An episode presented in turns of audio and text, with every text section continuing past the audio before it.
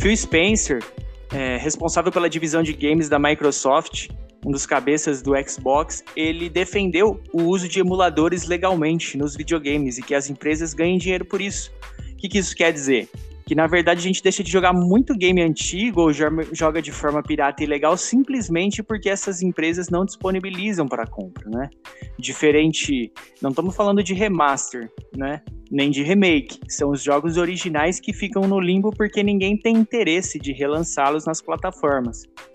Um grande exemplo que eu gosto de citar é o Chrono Tiger, que é um dos melhores jogos que eu já joguei na minha vida. Ele tem até um remakezinho pro DS, mas hoje no PS4 não sei se tem disponível, mas não que eu saiba, né? Usei como exemplo, mas muitos jogos, né, de PS2 que não estão disponíveis no PS4. É mais ou menos isso, né? Então, essa questão é uma questão interessante dele ter levantado, até porque o Xbox faz isso, né? Até hoje. Se você pegar lá o Xbox, o Series X e o S, eles rodam jogos de Xbox 360 via emulação. Então roda emulado no próprio videogame. E eu acho isso maravilhoso, né? Porque muita gente gosta de ter o videogame e esses, esses jogos eram de mídia física, né? Muitos deles não se encontram digitalmente disponíveis. Então, eles correm o risco de sumir simplesmente do, da face da Terra. Óbvio que tem uma. Ou ficarem na mão de colecionadores, né? Aí o preço vai lá nas alturas. Eu, eu sigo um canal de, de aqui no YouTube de um colecionador, ele mora até no Japão ele tem uma série de, de, de, de cartuchos de Super Nintendo, de, de Mega Drive, que hum, você não encontra mais facilmente no mercado, mesmo digitalmente, né? Então é o, é o futuro que vai acontecer. Se tendo tudo digital, esses jogos não forem pro digital, eles vão simplesmente sumir. Ou ficar na mão de pouquíssimas pessoas. É, então, o Phil Spencer deu essa declaração porque recentemente o projeto Xbox é, de retrocompatibilidade, ele chegou no seu limite, né? Então, existe a retrocompatibilidade, jogos antigos do Xbox rodam por esse sistema, mas eles não conseguem mais é, fazer essa retrocompatibilidade avançar com outros jogos por causa de direitos autorais e também por, por capacidade, não de hardware, né? Porque o hardware hoje é muito avançado, mas capacidade de software de investir nisso. Então ele deu essa declaração justamente falando, pô, os jogos que não conseguirem, a gente faz uma emulação de forma legal. Porque a gente sabe, igual você falou, não é todo mundo que tem a grana de um colecionador e acho que fisicamente nem existe tantas unidades disponíveis para que todo mundo que quisesse conseguisse comprar, né? Nem, a questão não é nem só monetária, é uma questão de unidades disponíveis também. Mas com a questão do emulador, da emulação legal, cara, as empresas voltam a ganhar dinheiro sem fazer praticamente nada e um mercado ele é aberto para todas as pessoas que querem reviver aquilo sem precisar ter um videogame antigo, que já não tem uma entrada HDMI, sem precisar investir um, um, dinheiro violento, mas ao mesmo tempo o cara que tem um filho hoje quer mostrar um Mario 64 para ele, quer mostrar o Zeldinha das antigas como era, ou até mesmo clássicos do Super Nintendo, como Super Mario World, que mais que a gente jogava no, no Super Nintendo? O Donkey Kong. Donkey Kong, perfeito. Então, o Mario Kart do NES também é muito bom. Então, é, acho que abre-se vai se abrir um mundo de possibilidades, né? Mas esse caminho não pode ser que nem o da Nintendo, que relança um jogo de Super Nintendo a preço de 30 dólares, né, cara? Então, é complicada essa questão da que a Nintendo faz. Ela lançou o pacote dela lá com vários joguinhos do Nintendo 64, do Super Nintendo e do Mega Drive como um plano de assinatura, né? Mas as pessoas estão reclamando assim como eles reclamam de tudo do, do videogame. Se você pegar hoje o videogame mais barato que nós temos disponíveis é, é o Nintendo Switch, né? Ele deve estar em, em torno de, de 1.900 a 1.800 reais. Mas os, o, todo o resto dele é a coisa mais cara possível. No PlayStation você consegue assinar uma PS, uma PS Plus, alguma coisa, e tem alguns jogos que você tem já comprando com o console. No Xbox nós temos o Game, o Game Pass, que é maravilhoso, e no, no Nintendo você paga 300 reais num jogo é, do console e você paga esse plano que é caríssimo. Então. Exatamente, cara. Eles até lançaram. Tem a possibilidade, mas eles enfiam a faca, né? Como tudo da Nintendo. Lançaram o Zelda do Nintendo Wii né, mudar a resolução para HD e cobrar o preço full nele, né? Então o consumidor fica como? Fica puto da vida, mas ao mesmo tempo ele é recordes de venda. Então, quanto isso acontecer, nada vai mudar. Mas eu gosto dessa visão mais, é, mais libertária da Microsoft, né, cara? De, de sempre estar tá pensando mais no consumidor do que no lucro. Até porque, cara, o, o Game Pass é uma prova disso, né? Para você assim, eu não tenho preferência por videogames, esse pode ser até um assunto de um outro podcast inteiro. Mas o Game Pass já tenta trazer isso. Agora, uma limitação que nós temos hoje também, né, que está se iniciando, é que os novos dispositivos a preço mais acessível, acessíveis, eles nem têm mais driver de CD e DVD, né? Se você der o Xbox Series S, o PlayStation 5 de entrada, mais acessíveis assim, né? Para quem ganha em dólar, para o brasileiro nada é acessível, mas mesmo assim a versão de entrada. E até notebooks, ultrabooks novos, eles também não têm mais drive de CD e DVD, né? Então isso vai limitando e de repente o cara que quer jogar um jogo antigo, que é aquela nostalgia, quer reviver, quer mostrar para alguém mais novo, ele só tem a opção da pirataria, ele fica limitado a isso. Ou muitas vezes ele tem que pagar um absurdo numa plataforma que ele não tem, ou recorrer à pirataria. Você não tem um caminho ali no meio que possa ser justo para todos. É, a própria empresa jogando cara para ilegalidade, né? Se você você pegar, por exemplo, o próprio PlayStation 3, o Metal Gear 4, que é considerado um dos melhores jogos do videogame, não tem outra maneira de você jogar ele.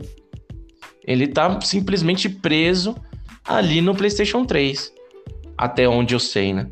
Então, ou você compra um PlayStation 3 e compra o jogo, que ele já não é mais vendido oficialmente, você vai ter que comprar de outra pessoa. Ou você desbloqueia o videogame e baixa o, o jogo de forma ilegal. E é o que acontece com a maioria dos, dos games antigos, né? E as próprias empresas lançaram a isso.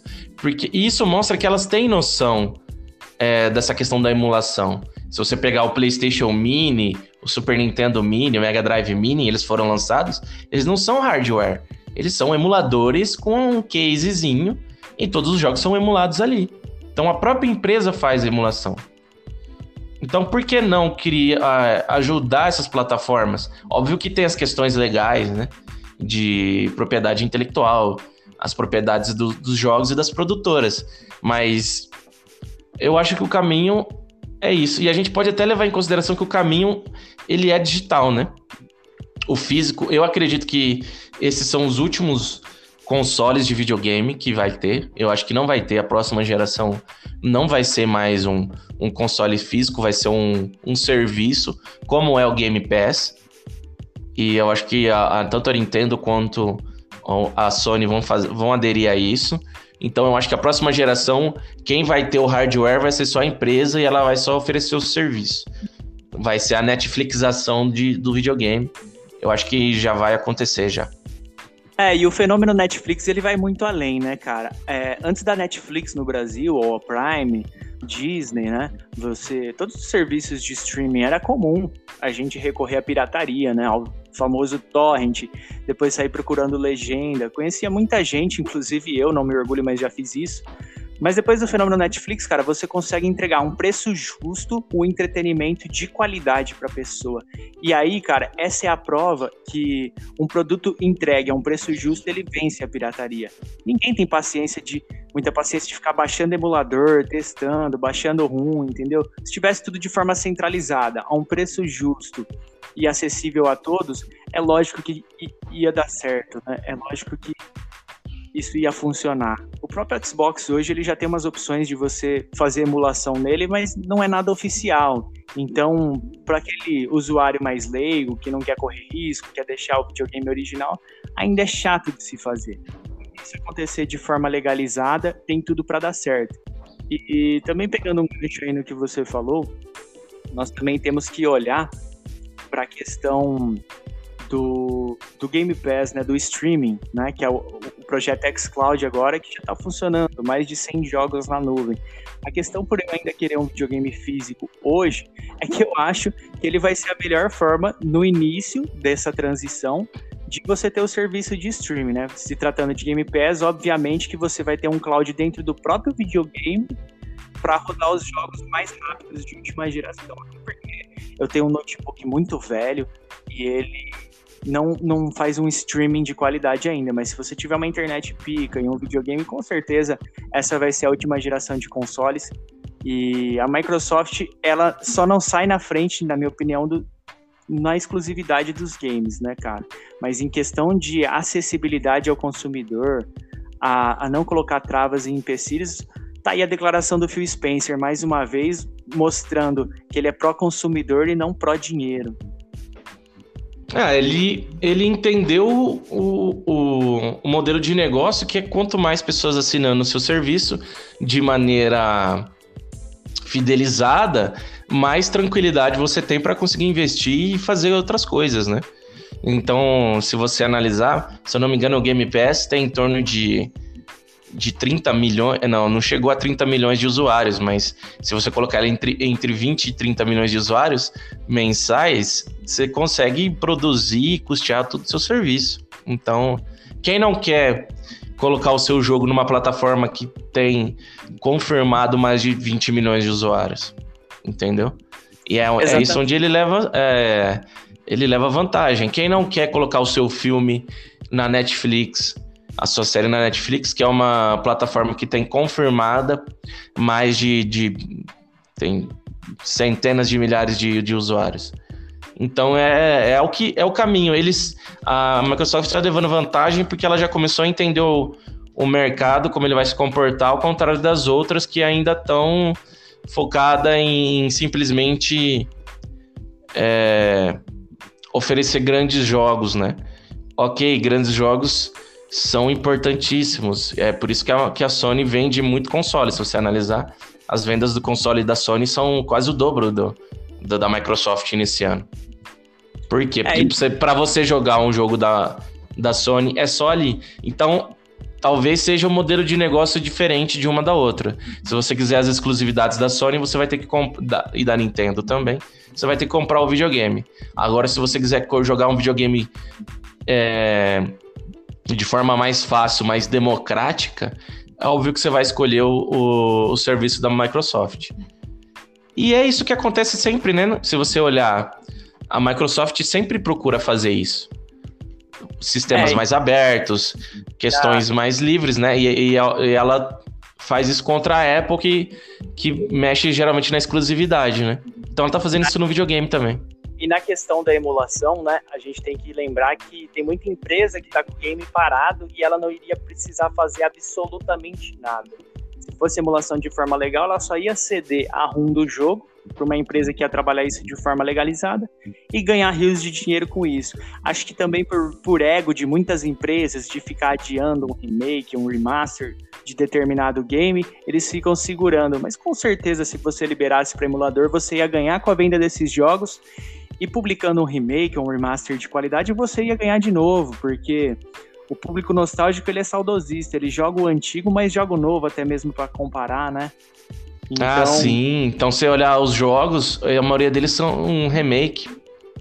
Eu só vejo positividade em relação à emulação legalizada para o mundo dos games. É isso. Quanto mais gente jogar, melhor.